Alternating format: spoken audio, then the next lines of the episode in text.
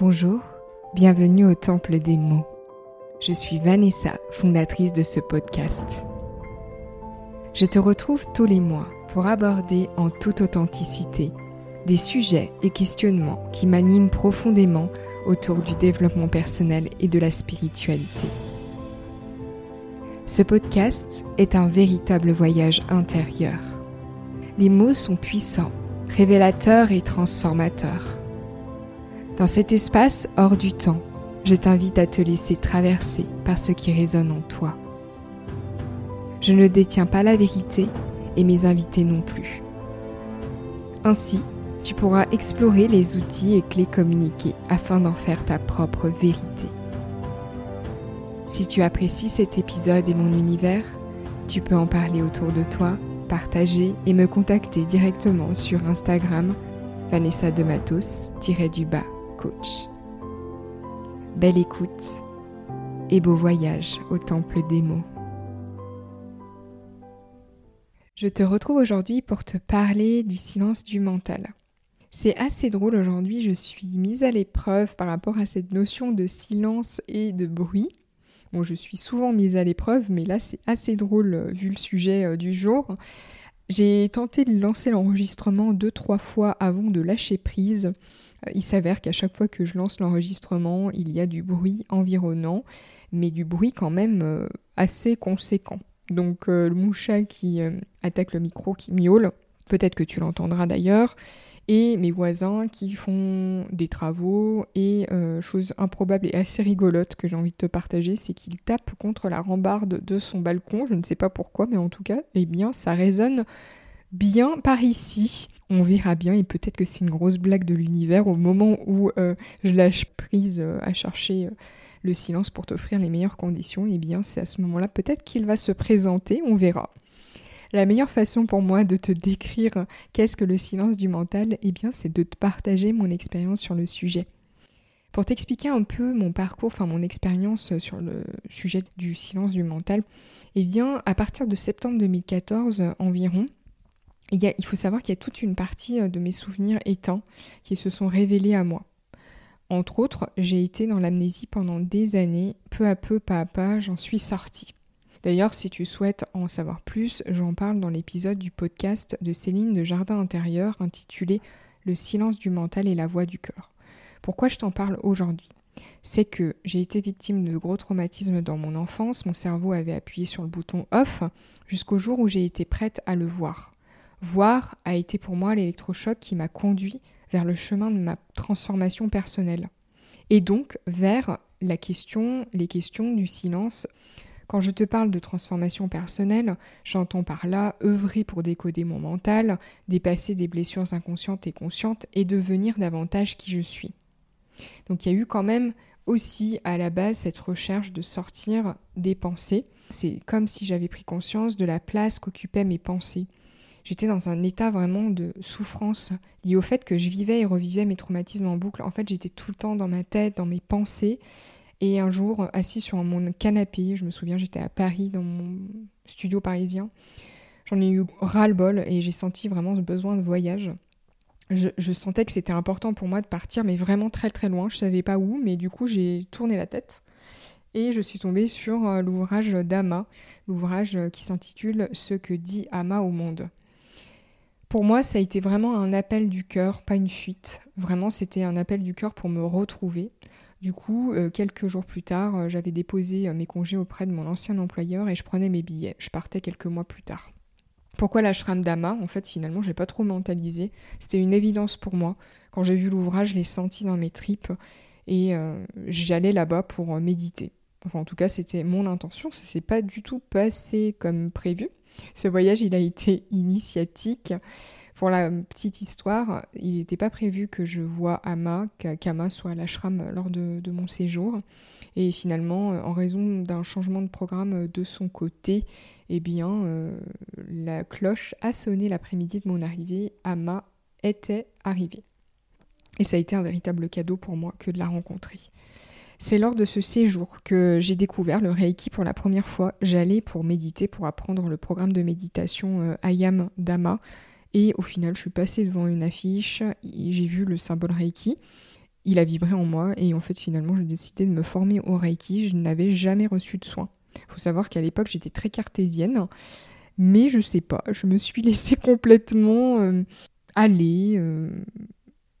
Oui, j'ai fait confiance. En tout cas, je, me suis fait confiance et je suis euh, allée me former. J'ai reçu l'initiation Reiki 1, Reiki 2 en anglais, et puis quand je suis revenue en France, j'ai décidé de repasser mes niveaux auprès de Jean-Luc, Jean-Luc Gentieux, y compris la maîtrise Reiki enseignante. Le Reiki a été pour moi une véritable voie de transformation personnel, professionnel, dans le sens euh, où ça m'a permis de me reconnecter à mon guide intérieur, de dépasser mes, certaines blessures et de pouvoir décoder mon ego et mon mental. Et j'ai aussi, euh, grâce au Reiki, euh, peu à peu appris à vivre le moment présent et à décrocher par rapport au mental. Lors de ce parcours initiatique Reiki qui a duré plusieurs années, j'ai eu le sentiment d'être enfermée par mon mental pendant toute une période, ça n'a pas été facile pour moi. Pendant toute une période, j'ai vu que j'étais enfermée dans un système de pensée qui ne s'arrêtait jamais. Je me souviens que souvent, je demandais à Jean-Luc, mais comment on fait pour sortir du mental? Comment on fait pour arrêter de penser? Mais Jean-Luc, comment on fait pour sortir de l'ego? Aujourd'hui, je souris comme Jean-Luc me souriait à l'époque quand je posais ces questions. Il me répondait que comment faire, c'est du mental, c'est encore du mental, c'est encore chercher à faire quelque chose, eh bien je ne comprenais pas ce qu'il voulait me dire. Je cherchais à comprendre, j'étais agitée, même énervée de ne pas comprendre. J'étais toute contractée en réaction, et puis hop, euh, je me pose la question magique, comment faire pour arrêter de se poser la question du comment faire? Et j'avais l'impression de tourner en rond. En même temps, aujourd'hui, avec le recul, j'ai pas l'impression que je tournais en rond. C'était plutôt euh, une façon pour moi d'apprendre, en fait, d'obtenir plein d'informations sur le mécanisme de ma personnalité et de mon mental.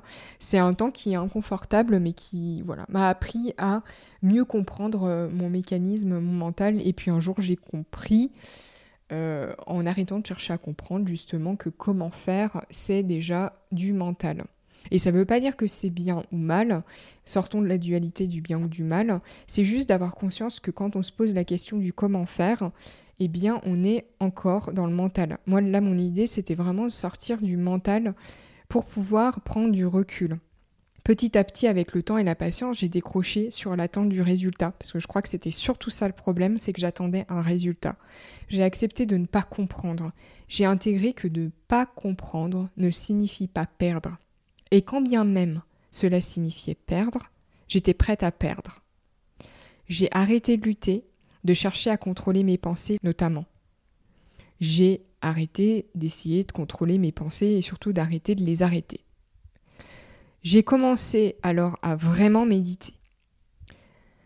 J'observais finalement mes pensées agitées sans les juger. Elles étaient là. Ok, elles étaient là. À quoi bon lutter? En sachant que j'ai lutté pendant des années et que j'ai vu que ça n'avait rien fait, si ce n'est empirer l'activité du mental.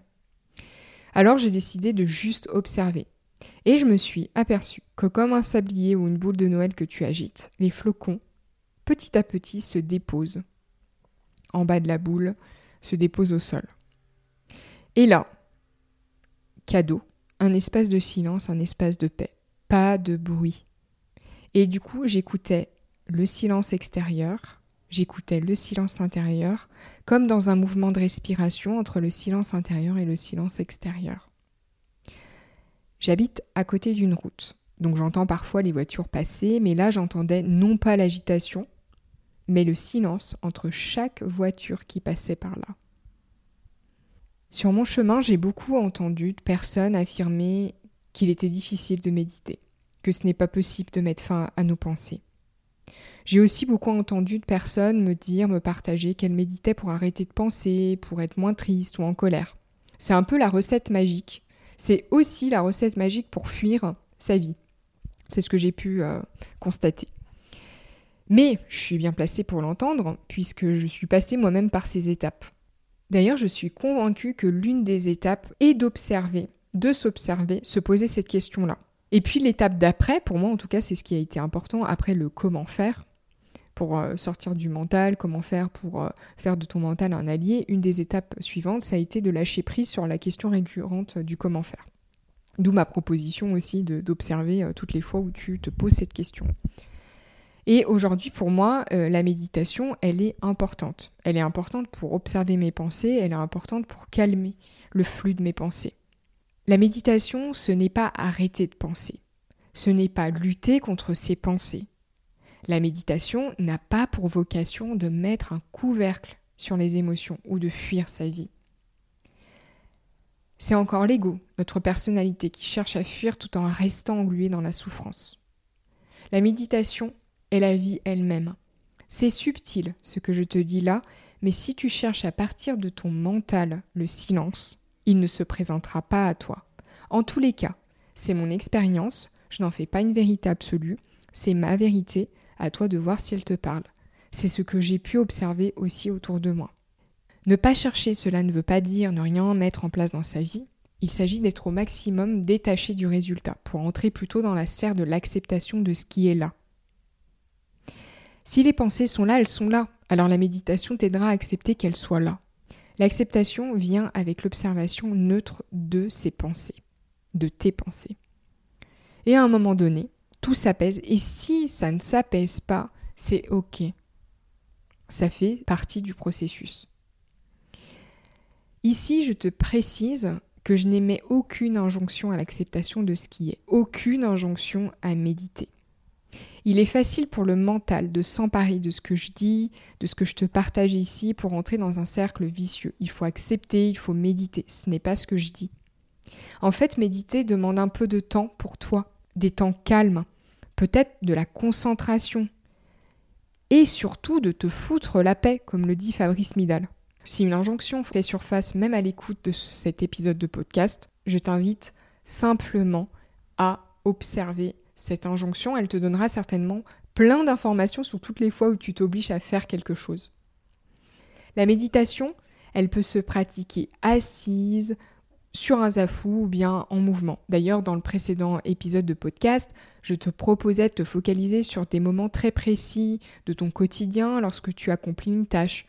Quand on est beaucoup dans notre tête, on, oublie notre corps. Donc c'est pour ça que c'est utile aussi euh, de passer par le mouvement, par la danse, par euh, tout ce qu'on fait au quotidien.